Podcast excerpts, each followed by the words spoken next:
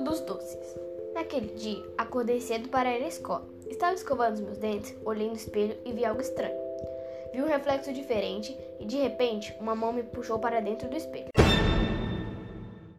Era um menino que disse que se chamava Murilo e que morava no mundo dos doces. Murilo então disse: Fernando, venha comigo numa aventura incrível. Você vai adorar conhecer o lugar onde eu moro. Não pensei duas vezes e fui com ele. Quando cheguei lá, fiquei maravilhado. Lá tinha cachoeira de chocolate, nuvens de algodão doce, bala de todos os tipos de sabores, cupcakes, marshmallow e ainda por cima a casa de Murilo era feita de waffle com Nutella. Murilo me levou em busca de um tesouro que ficava no final do arco-íris, que era feito de marshmallow. No caminho, encontramos um enorme monstro que tinha uns 3 metros de altura, dentes enormes, garras afiadas que, mas que estava dormindo.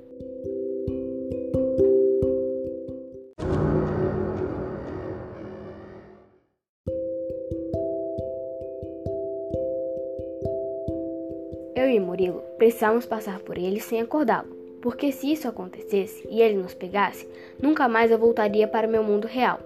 Combinamos de passar bem devagarinho sem fazer barulho. Murilo passou primeiro, mas quando eu estava quase passando pelo monstro, tropecei e caí em cima dele.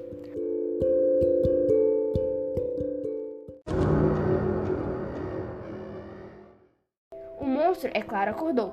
Saímos correndo. Nunca corri tanto em minha vida. Nos escondemos atrás de um enorme brigadeiro, que encontramos e ficamos lá por horas até o monstro desistir de nos achar. Conseguimos, finalmente, encontrar o tesouro no final do arco-íris. Dentro dele havia uma porção de moedas de chocolate e uma passagem para o meu mundo real.